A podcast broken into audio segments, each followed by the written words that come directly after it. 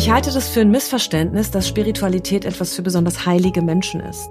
Ich habe schon Handwerker getroffen, die hatten mehr Verbindung zu sich und dem Leben als schlaue Yogalehrer.